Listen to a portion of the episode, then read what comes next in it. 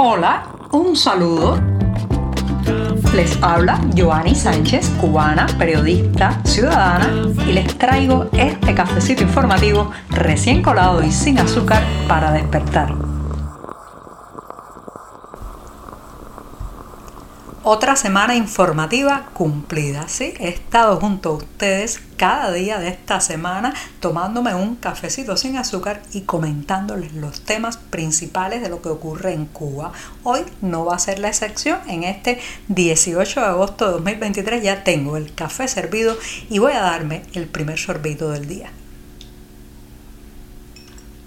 Después de este buchito, les cuento que ayer muchos cubanos dentro de la isla se han sentido aliviados y felices porque el gobierno de Estados Unidos ha anunciado este jueves que reabrirá una oficina en La Habana con el objetivo de tramitar solicitudes para los programas de reunificación familiar y también incluirá a los refugiados, asilados y se especula, según mi colega y amigo Mario J. Pentón, que ha tenido la primicia y información directa a las autoridades migratorias en Estados Unidos, que también se abrirá otra vez la posibilidad de solicitar una visa de cinco años desde la isla para visitar a Estados Unidos, lo cual le daría una facilidad a esas personas que quieren ir y venir y no quieren cada vez que van a viajar a Estados Unidos tener que comenzar el trámite de una visa. Esto es un comunicado, al menos la parte de la oficina para tramitar reunificación familiar, refugiados y asilados, es un, eh,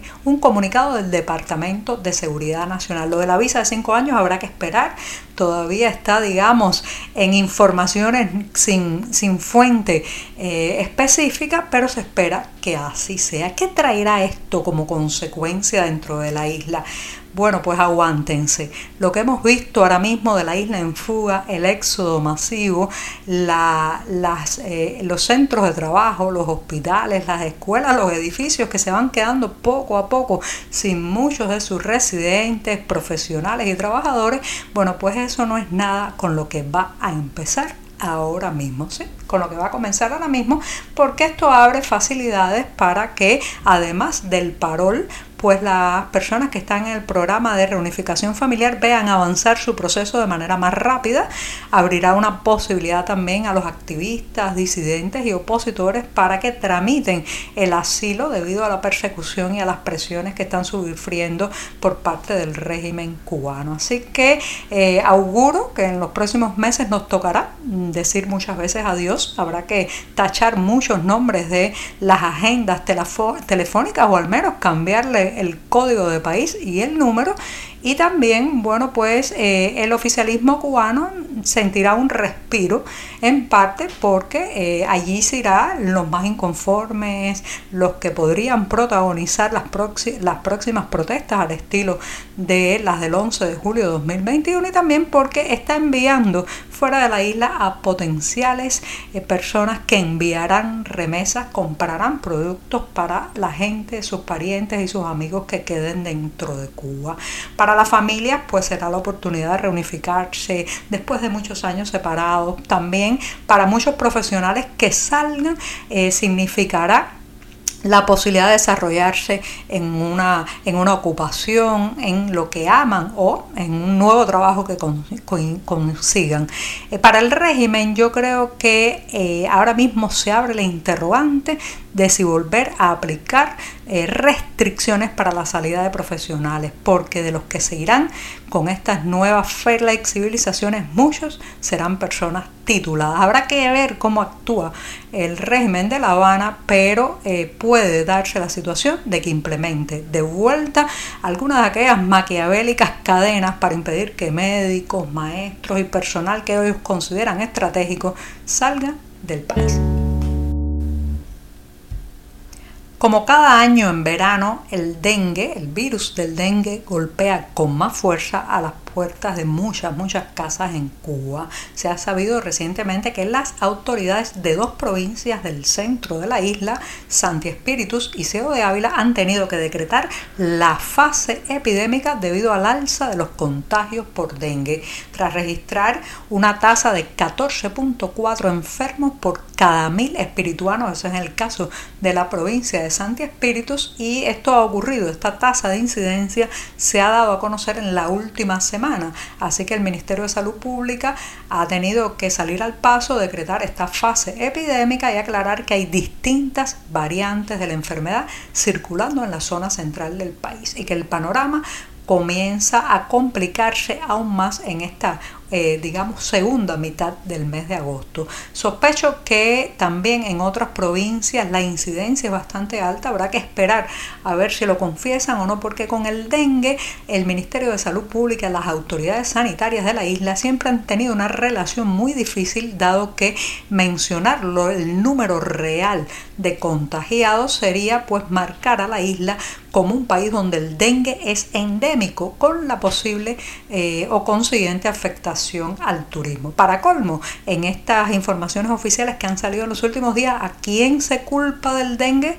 A la gente. Fíjense ustedes, la culpa es del paciente, la responsabilidad es del enfermo porque aseguran hay gente que se enferma de dengue, no va al hospital, no declara que tiene síntomas porque teme ser internado o teme determinadas medidas de control de su movilidad e incluso se van a la playa, se van de vacaciones y ahí, bueno, pues cuando se trasladan, el mosquito Aedes aegypti, que es el principal vector, pues aprovecha y contagia a otros en ese nuevo lugar donde está el enfermo. Bueno, eh, lo cierto es que en los últimos años se ha desmantelado prácticamente la campaña de detección y eh, lucha contra el Aedes aegypti. Ahora queda en la responsabilidad de la gente. Ahora resulta que los enfermos son los culpables.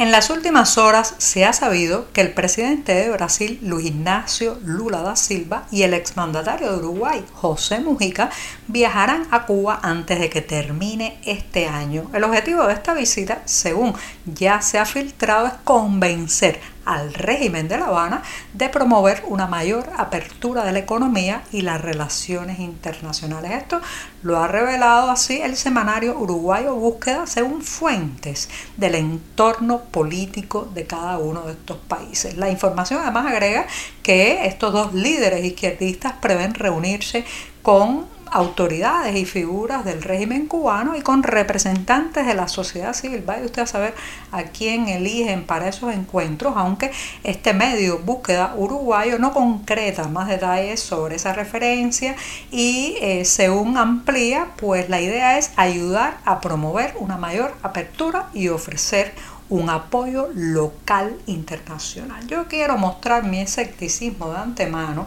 y ya algunos de ustedes dirán que siempre pongo el escepticismo, la incredulidad y la duda por delante, pero eso también es el trabajo de un periodista. No dejarnos que los globos de las ilusiones nos eleven demasiado para que después se terminen pinchando y nos demos de bruces, de bruces contra el suelo. Les quiero decir que tengo mis dudas porque este tipo de conversación entre aliados, de personas del mismo bando para intentar convencer al régimen de La Habana de una apertura es arar en el mar. Esto ha habido muchos y muchos capítulos en el pasado y La Habana muchas veces juega a simular que acepta las, digamos, las insinuaciones, las recomendaciones de estos aliados políticos e ideológicos y después cuando parten por el aeropuerto hace lo que le venga en gana. Así mismo, incluso puede simular una apertura o un proceso que nunca concluye ni llega a dar frutos.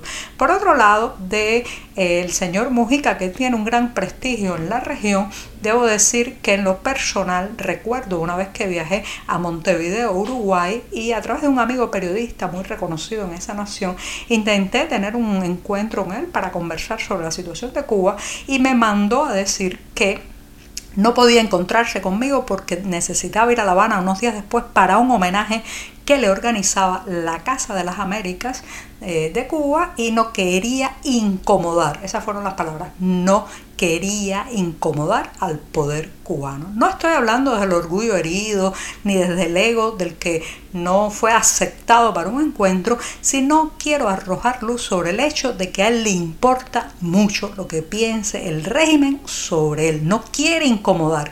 Señoras y señores, para pedir una apertura, para pedir una flexibilización, para pedir la liberación de los presos políticos y, digamos, una normativa económica que no sea tan asfixiante como la actual en Cuba, no se puede tener el temor de incomodar. Hay que incomodar y bien. Y el señor Mújica parece que no está dispuesto a eso. La cultura de un país la hace su gente, señoras y señores. Por eso cuando se vive en una isla en fuga como es Cuba, pues muchos de esos migrantes son además dramaturgos, escritores, actores intelectuales en general, que se llevan parte de esa cultura a otros lugares y se nota, por ejemplo, en el empobrecimiento que estamos viendo de las puestas en escena en los teatros dentro de la isla. La parte positiva es que en otras partes del mundo, en los escenarios de varios continentes, pues están ganando espacio esos actores, esos dramaturgos, esos escritores cubanos y es el caso de Miami que se ha convertido en el epicentro centro prácticamente del teatro cubano hoy en día. Así lo demuestran muchos títulos, pero voy a hablar de una obra, de una puesta en escena que comienza a presentarse hoy, 18 de agosto, en Miami y se titula justamente I Love Miami, dirigida por un hombre que no necesita presentación ante el público cubano, Mijail Mulkay. Lo que se sabe por la sinopsis de la pieza es que mezcla comedia, música y humor. El propio Mulkay, además de dirigir, se desempeña como actor en esta en escena. Los detalles del lugar, los horarios y hasta qué día se presentará I Love Miami los pueden encontrar como siempre en la cartelera del diario digital 14 y medio. Y ahora sí, pongo punto final al programa de este viernes, a toda la semana informativa en este podcast y les deseo que tengan un fin de semana como lo quieran tener. Pero yo auguro que será tranquilo, con buenas lecturas y mejores puestas en escena Muchas gracias. Por hoy es todo. Te espero el lunes a la misma hora. Síguenos en 14medio.com. También estamos en Facebook, Twitter, Instagram y en tu WhatsApp. No olvides, claro está, compartir nuestro cafecito informativo con tus amigos. Muchas gracias.